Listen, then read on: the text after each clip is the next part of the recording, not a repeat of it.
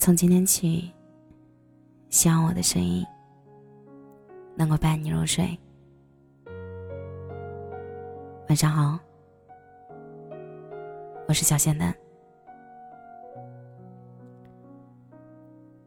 这两天刷到一则微博热帖，热帖内容来源于知乎的某一篇回答截图，很长。内容大概是这样的：女生在和男生交往期间，有一次翻男友聊天记录时发现，在过去的一年时间里，男孩几乎每一天都在与其硕士同门的女孩聊天。他会发颜文字推歌，他会把午饭照片拍下来分享给他，告诉他这家外卖太甜了，不好吃，不要订。从英国回来的那一趟，他抱怨自己在专柜对精华水和精华露傻傻分不清，还说除了我，他哪还会在第二个人身上浪费时间。而转头却对另一个女孩说：“搞不清也得搞清，哪能给你买错啊？”都说恋爱中的女生就像福尔摩斯，帖子中的女生也不例外。出轨端倪被发现后，女生回想起过去的点点滴滴。生日那晚，闭眼许愿的三十秒，恰好那个女孩发消息给他，说图书馆停电了，自己很害怕。大年夜，在自己挂掉电话、换衣服、准备下楼和他出门的两分钟里，那个女孩发消息跟他说：“新年快乐。”他回了句：“新年快乐，晚安。”在很多很多时候，他分神回另一个人消息的每一个瞬间，都随着上下翻动的聊天记录展露无遗的摊在女生面前。后来。任凭男孩和他父母如何挽留，从不可置信到转身离开，女生的态度都很坚决。其中最戳心的是女生问男孩的那一句：“我许愿之后，你担心的是他因为图书馆停电害怕，还是希望以后年年都能陪我过生日？”出轨只有零次和无数次。异性知己身份下的暧昧也是一样的。适当的分寸感，在很大程度上决定了一段恋情的保质期。在爱情里，一个人可以同时喜欢上好几个人。微博热帖一出，评论也分成了两派，有的如同帖子里的女生的妈妈所说的，认为女生是小题大做，聊天内容正正常常，没有宝贝。老婆，行为上也没有出轨，小事一桩，生生气就该给个台阶下了。诸如此类的话语，似乎都站在道德的制高点上，指责女生剥夺了男孩正常交友的权利。仅仅因为那言语行为都不能严格定义为出轨的异性知己，很 PUA，却也意料之中。我们习惯把他对我好不好。当做衡量一个人爱不爱我的唯一标准，而常常忘了再多点余光去看看他对周围人又是什么样的态度。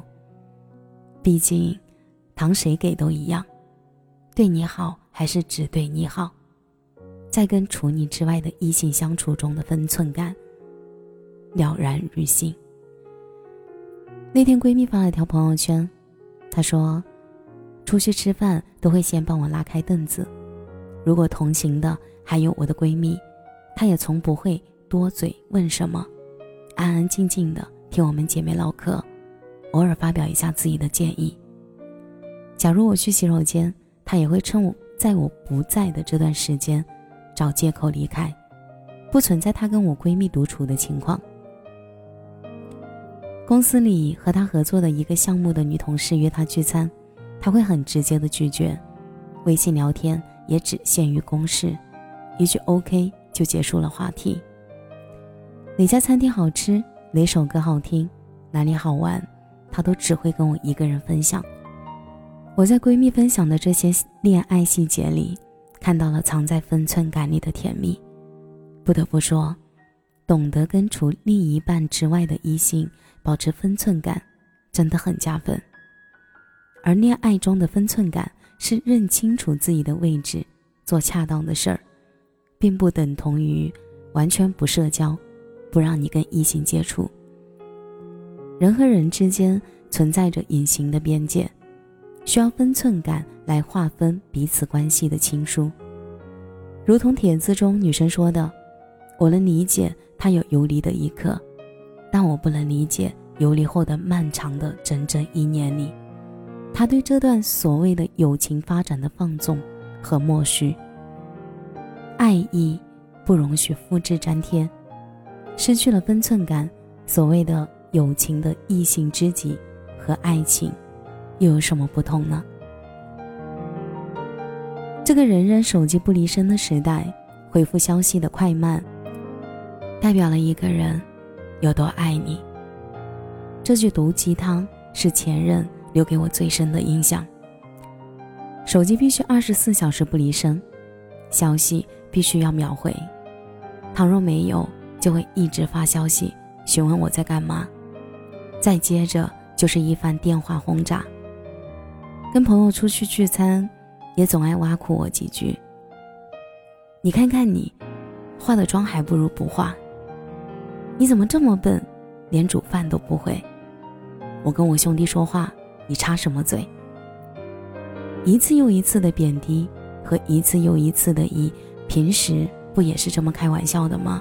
潦草结尾，让我意识到，再好的关系，没了分寸感，只会把对方推得更远，甚至产生更大的隔阂。正如毕淑敏说的那句话一样。亲切的保持距离，才是最恰当的交际方式。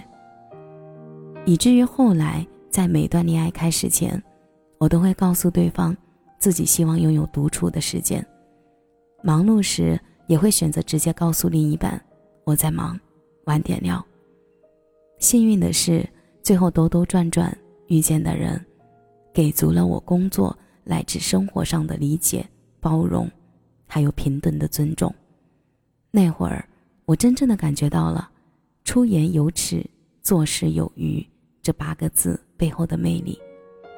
原来，情侣间的安全感是构架在分寸感的基础上的。就像周国平在《风中的纸屑》中提到的：“分寸感是成熟的爱的标志。他懂得遵守人与人之间必要的距离。这个距离。”意味着对于双方作为独立人格的尊重，包括尊重对方独处的权利。不管是除了另一半之外的异性，还是情侣双方，只有保持适当的分寸感，才能让爱情走得更加长久。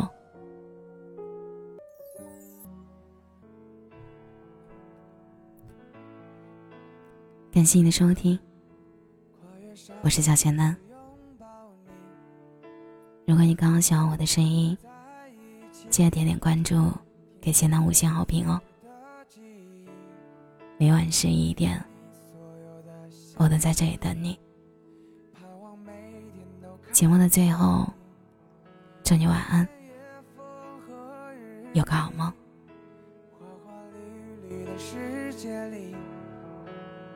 我只会喜欢你。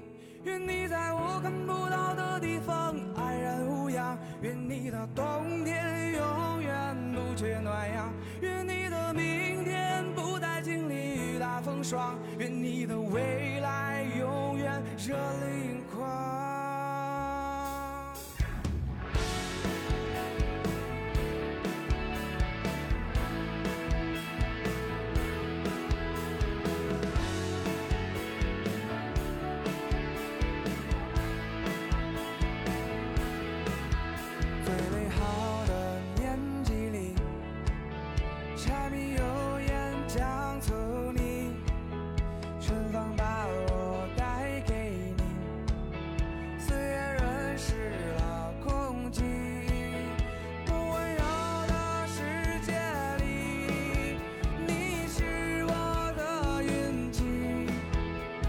全